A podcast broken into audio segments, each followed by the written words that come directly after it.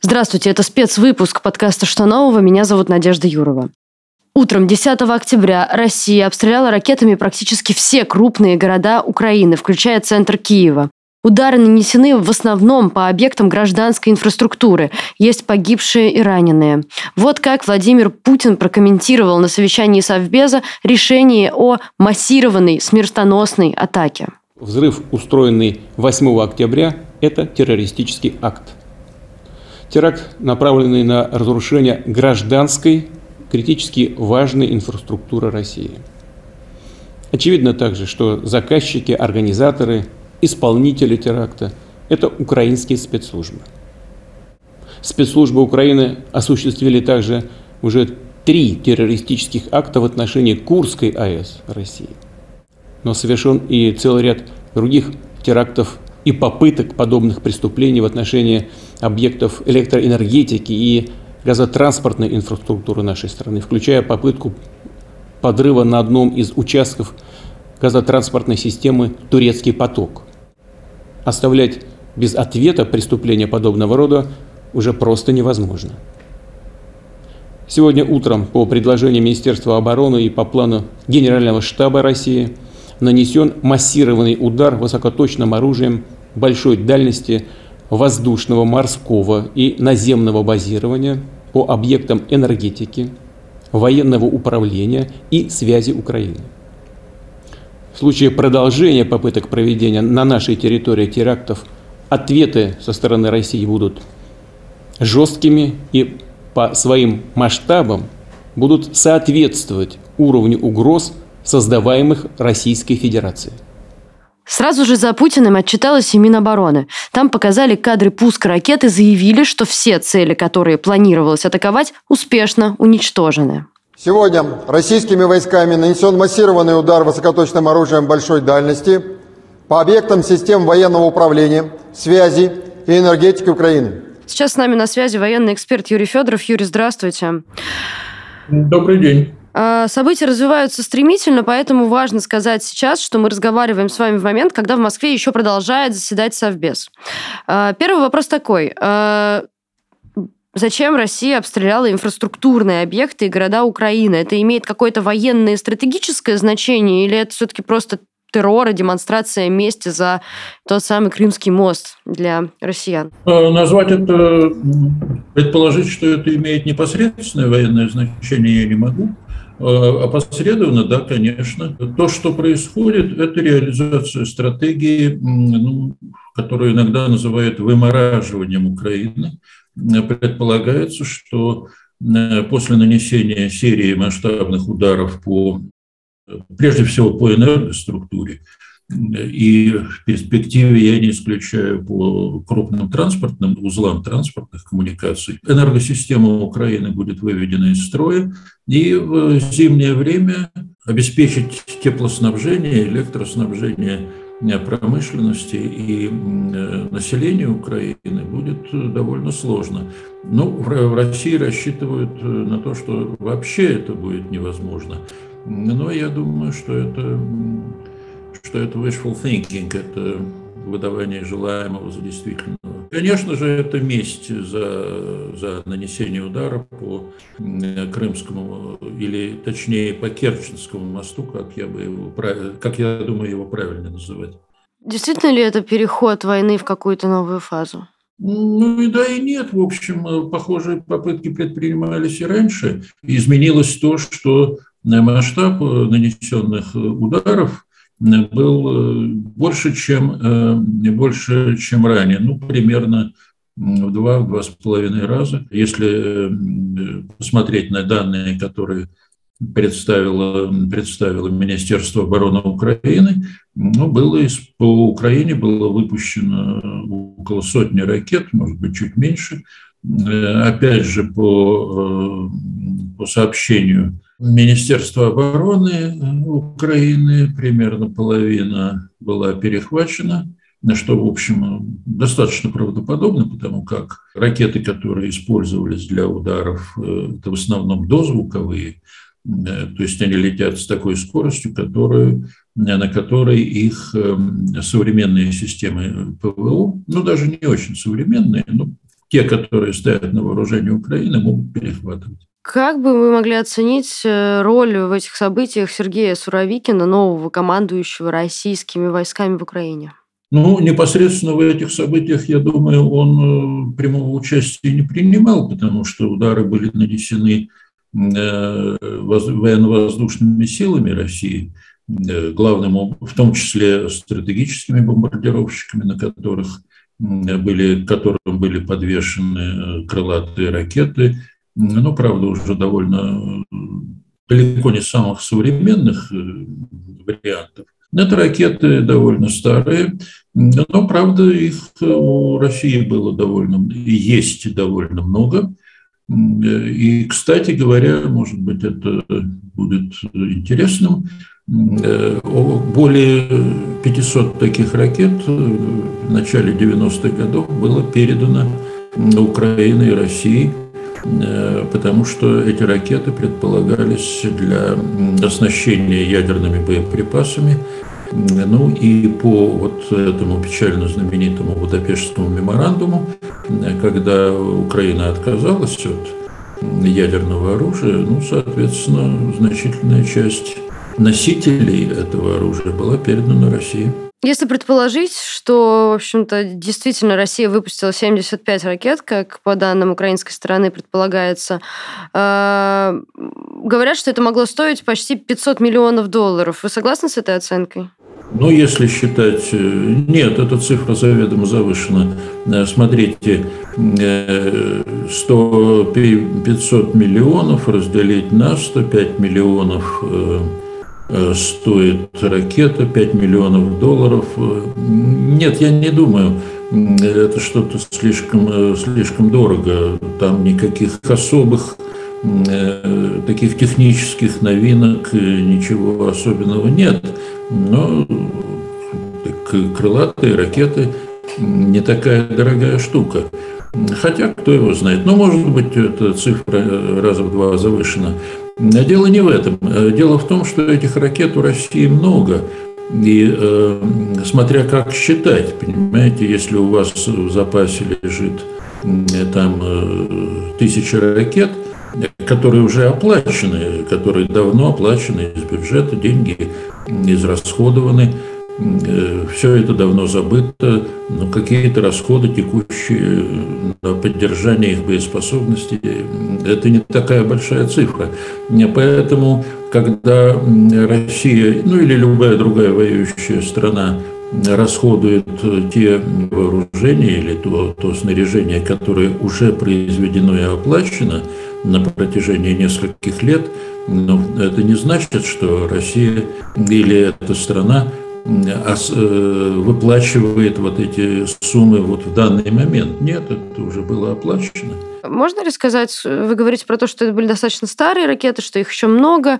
Насколько много? Как, как мы можем оценить еще потенциал? Э, в общем-то, как, можем ли сказать, когда они закончатся? Сколько их еще осталось? Запасы разных типов ракет сугубо различны. Э, дело в том, что данные о производстве, ежегодном производстве этих ракет – Э, засекречены, и есть только очень, э, я бы сказал, неопределенные косвенные оценки, которые делаются теми или иными, теми или иными экспертами, э, которые пытаются оценить, я повторяю, по косвенным признакам. Говорят о том, что говорят о том, что скажем, в год производилось где-то от 50 до 100 ракет «Калибр». Ну, такое производство началось э, где-то, эм, наверное, лет 20 тому назад, судя по всему.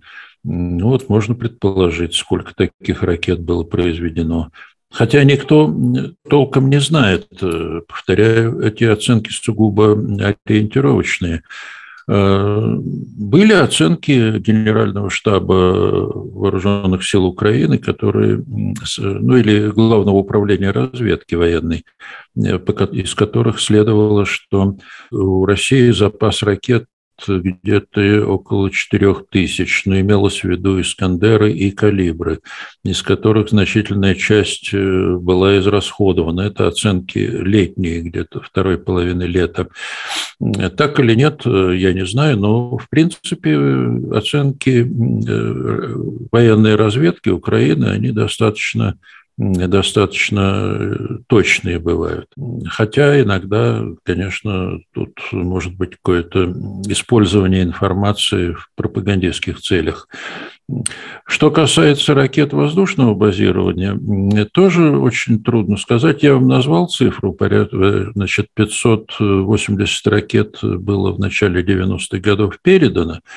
Сказать, сколько было у России, ну, я думаю, что не меньше – Э, не меньше, чем то, что находилось в распоряжении Украины.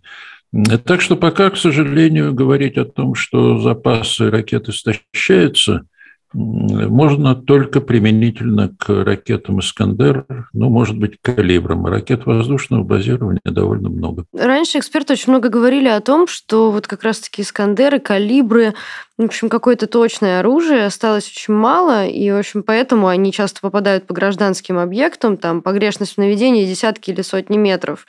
А, вот в этом плане, насколько это реалистично звучит сейчас, Насколько вообще, какой потенциал России в этом плане? В России использовались и используются до сих пор ракеты воздушного базирования типа Х-22, это ракеты очень старые, предназначенные для уничтожения э, американских авианосных групп э, с очень мощными термоядерными боезарядами.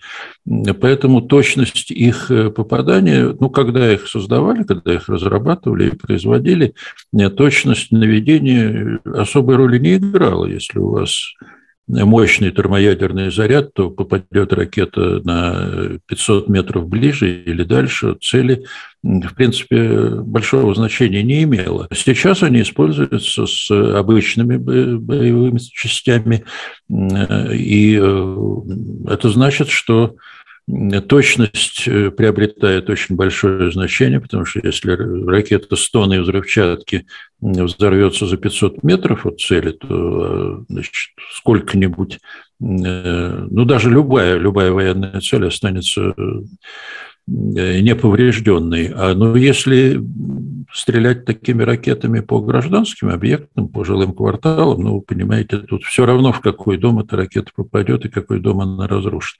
Все равно с точки зрения российского командования. Э, ну, а говорить о количестве ракет, я повторяю, которые остались в России, повторяю, это очень трудно. Но если говорить о ракетах воздушного, боюсь, что их э, немало. А, мы связались с Елизаветой Сурначевой, российской журналисткой. Она сейчас работает в настоящем времени. И прямо сейчас она находится в Киеве. Лиза, здравствуй. Добрый день. А, Насколько Расскажи... может быть добрый? А, да. Расскажи, где тебя застали обстрелы, как вообще это происходило? Ну, я как таковых обстрелов, в общем, не видела. Они застали меня дома. Я была дома. Мой муж в это время отвозил ребенка в школу. И, в общем, первых взрывов я не слышала, они были в центре.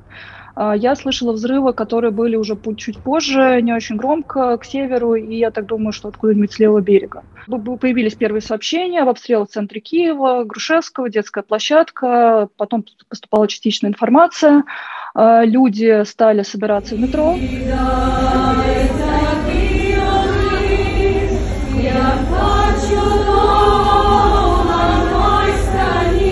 Я не пошла, потому что я не хотела 10 минут бежать э, по улице, и для меня это уже довольно долго было расстояние. Но я слышала, что у нас в доме как-то, как не то что паника, но шевеление какое-то происходит, потому что понятно, что часть людей бежали в убежище, часть, наоборот, приходили домой. Было видно, что вот э, ездят лифты, люди пытаются как-то собраться и э, ну, определиться, где они будут находиться в ближайшее время. А, ты решила остаться дома, я правильно понимаю? Да. Ну смотри, насколько вообще это такой э, нонсенс, насколько это сильно по сравнению с тем, какие обстрелы были раньше. Э, но вот таких, наверное, уже не было с весны. Как ты это вообще ощущаешь? Таких массовых обстрелов действительно не было с весны. Были отдельные удары, были в Вышегородском районе и в Киевском. В принципе, там иногда звучали звуки взрывов, но это было либо ПВО, либо разминирование. А, и, конечно, сейчас это было довольно а, непривычно. Я бы не сказала неожидаемо. А, потому что понятно, что после Крымского моста, а, в общем, какая-то ответка должна была прийти. Вчера я была на улице, вчера была воздушная тревога, а, и я слышала разговор, что стояли молодые люди, разговаривали, что ну да, мы уже привыкли не реагировать на тревоги, но вообще-то после Крымского моста надо относиться к ним серьезнее. И я думаю, что когда сегодня появились первые сообщения, многие уже подумали о том, что да, это именно тот момент, когда стоит не игнорировать тревогу. Хотя даже по тем видео, которые появлялись в сети, было видно, что многие ну, считали, что один-два взрыва и все, что больше ничего не будет. Я в какой-то момент выглянула в окно. А, там были люди, которые ходили с детскими колясками, выгуливали собак, и, в общем, уже так э, решили, что все закончилось, хотя воздушная тревога после этого держалась еще несколько часов. И продолжались обстрелы? Ну, как продолжались? Периодически приходили сообщения, приходили из других городов, периодически падала у кого-то связь, у кого-то электричество, кто-то не мог связаться с родными в других областях, потому что там пропадала мобильная связь приходили сообщения о том, что вот еще какие-то взрывы были в левобережном районе, например. Что сейчас происходит э, в Киеве? Я слышала, что там уже открываются магазины, тревога уже почти пятичасовая вроде как стихла, люди выходят на улицы. Так ли это? Да, тревога стихла, метро запущено, оно все это время работало в режиме бомбоубежища, там сидели люди, оно не ходило. А, сейчас метро уже работает, транспорт работает, постепенно открываются магазины. А, я бы не сказала, что какая-то огромная паника наблюдается в магазинах, хотя вот в нашем районе, в Болонском, появились фотографии, что кто-то пошел закупаться на всякий случай, потому что непонятно, что будет. Но я думаю, что это недолго. А, плюс у всех уже был опыт э, после 24 февраля, когда тоже была какая-то вот паника на день, но потом поняли, что в Киеве магазины работают, продовольствия хватает, э, и, в общем, все уже привыкли, кто хотел запастись чем-то, они уже запаслись и более-менее знают, как дальше действовать. Ну, то есть нельзя сказать, что в городе есть ощущение нарастающей тревоги в связи с тем, что дальше хуже? Я не знаю, что назвать тревогой. Ну, то есть это уже менее паническое, конечно, состояние, чем было раньше. А, вот говорю, было беспокойство, когда люди не могли связаться со своими родными и близкими, когда было понятно, что это обстрелы по всей Украине. А, сейчас появились сообщения о том, что Лукашенко нашел, откуда на Беларусь готовилось нападение, а, и они подтягивают какие-то войска с, вместе с российскими границами. А, Путин выступил на Совбезе, из его заявления, в общем, непонятно, это единоразовая акция или будет что-то многоразовое, но вот э, я не вижу такого, чтобы люди массово выезжали, например. Опять же, непонятно, куда выезжать, потому что если бомбардировки по всей Украине, не очень понятно. Те, кто давно хотели за границу уехать, те уже давно уехали. То есть, наверное, кто-то сейчас примет решение перемещаться в другие области или за границу снова выезжать из тех, кто возвращался недавно, но вот прям так, чтобы массово, такого нету.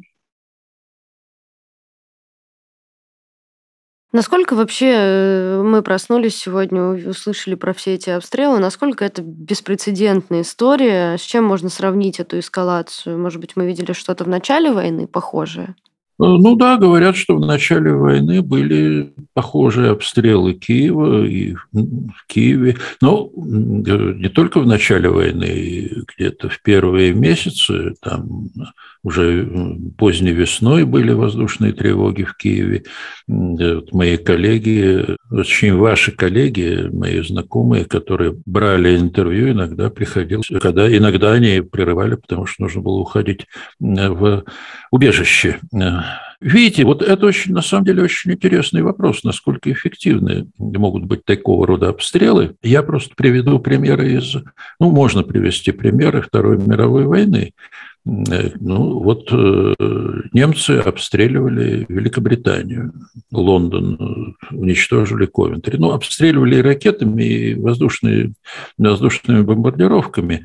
Да, в Лондоне есть вот сейчас довольно большое количество парков, ну, таких скверов или небольших парков, которые были разбиты на тех местах, где Э, ну, постройки были практически полностью уничтожены. В Великобритании в годы войны от обстрелов ракетных Фау-1 и Фау-2 и авиабомбежек погибло 60 с лишним тысяч человек. Но это не военные, ну, в основном не военные, я думаю, процентов 95 это, это обычные мирные жители.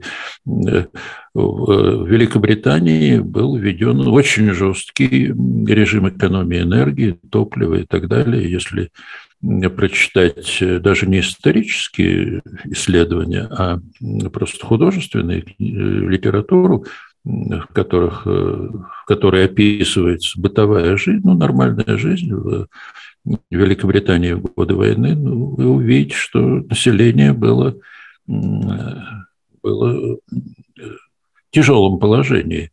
Ну, нормировалось буквально все, вплоть до мыла, там, угля для каминов и так далее – Э, страдала от холода, и что ну, у, у англичан это вызвало только э, ожесточение и желание как можно быстрее победить Германию и как можно сильнее наказать немцев. А если вы посмотрите на Германию, то во время от бомбежек союзной авиации, в основном британской и американской, погибло, по некоторым подсчетам, более 300 тысяч человек. И эм, ну, Берлин был э, наполовину разрушен. И тем не менее армия, я сейчас э, не хочу рассуждать э, на тему о природе нацистского режима, но тем не менее армия продолжала воевать до последнего часа буквально. Население не требовало от правительства капитуляции. Э, так что то же самое было в Японии. Там погибло от бомбежек э, более полумиллиона. Э, то есть вот такого рода удары по, по гражданским целям, как принято говорить, они чаще всего вызывают обратную реакцию, реакцию противоположную той, на которую рассчитывали инициаторы. То есть вместо потери воли к сопротивлению в массах возникает ожесточение против противника и желание отомстить. Вот то же самое будет, то есть, собственно, то же самое наблюдается в Украине. Друзья, у нас появился аккаунт на Бусте. Если вы хотите поддержать работу новой газеты «Европа» из России, становитесь частью нашей редакции уже сейчас. У нас в штате есть младшие корреспонденты, обозреватели, спецкоры и редакторы – вы просто выбираете должность, нажимаете на кнопку «Подписаться» и ежемесячный донат на независимую журналистику оформлен. Переходите по первой ссылке в описании и подписывайтесь на один из тарифов. Поддержите нашу работу. Мы работаем для вас и благодаря вам. Медведев прокомментировал эм, значит, обстрелы Украины сказал, цитата, «Наша цель – полноценный демонтаж политического режима Украины». А, Еще он заявил, что первый эпизод сыгран, будут и другие. Если мы видим, что уже как бы предполагаем, какое, какая же, какую ожесточенность вызовут с украинской стороны эти действия, в общем-то, какие еще ответы могут последовать э, с украинской стороны, если говорить более конкретно?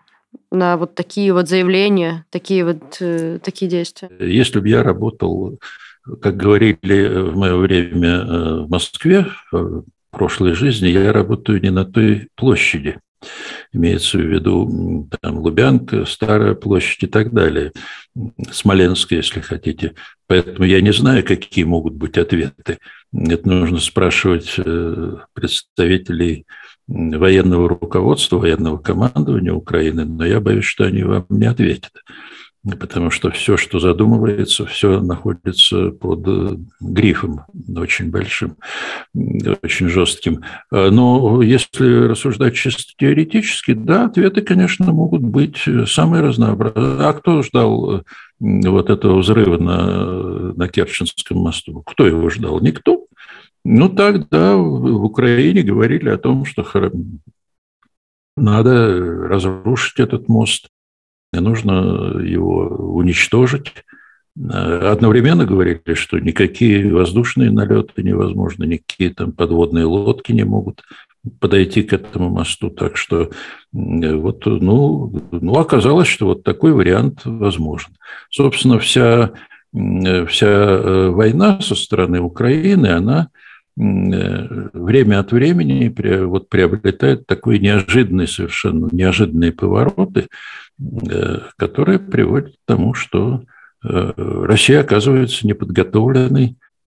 Ведь Керченский мост был одним из самых охраняемых объектов в России. Тем не менее, ну, дальше фантазировать я уже не берусь. Последний вопрос, наверное, про Запад. Э, Зеленский заявил, что договорился с канцлером ФРГ Олафом Шольцем о срочной встрече Большой Семерки где, в общем-то, запланировано выступление украинского президента. Он также созвонился с Макроном, обсудил усиление ПВО, необходимость жесткой европейской международной реакции. Что за реакция? Какой реакции мы можем теоретически ждать от Запада? Что это будет? Это будет новая поддержка, новые поставки оружия? Как минимум будут увеличены и ускорены поставки против...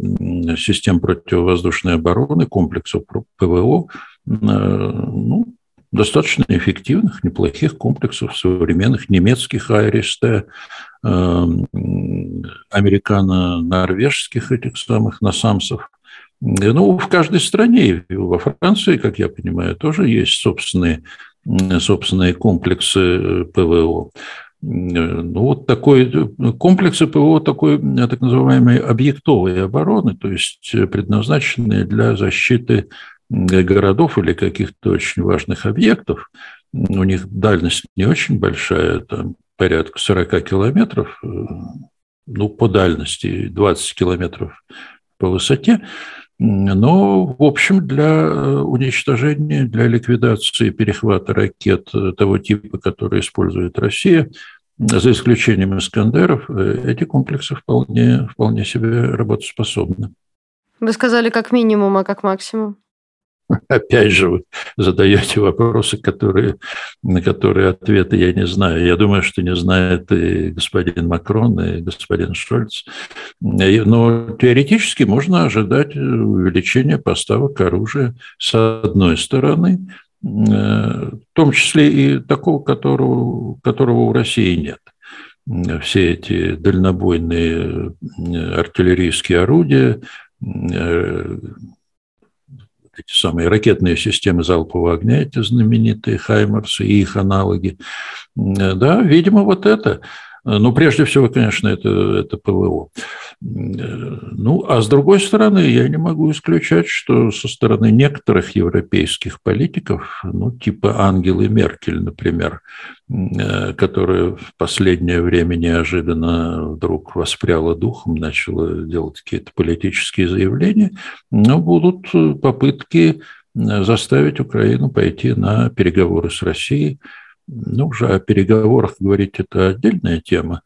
Э, ну, по-видимому, с тем, чтобы Украина приняла, если не все, то значительные, значительную часть российских условий.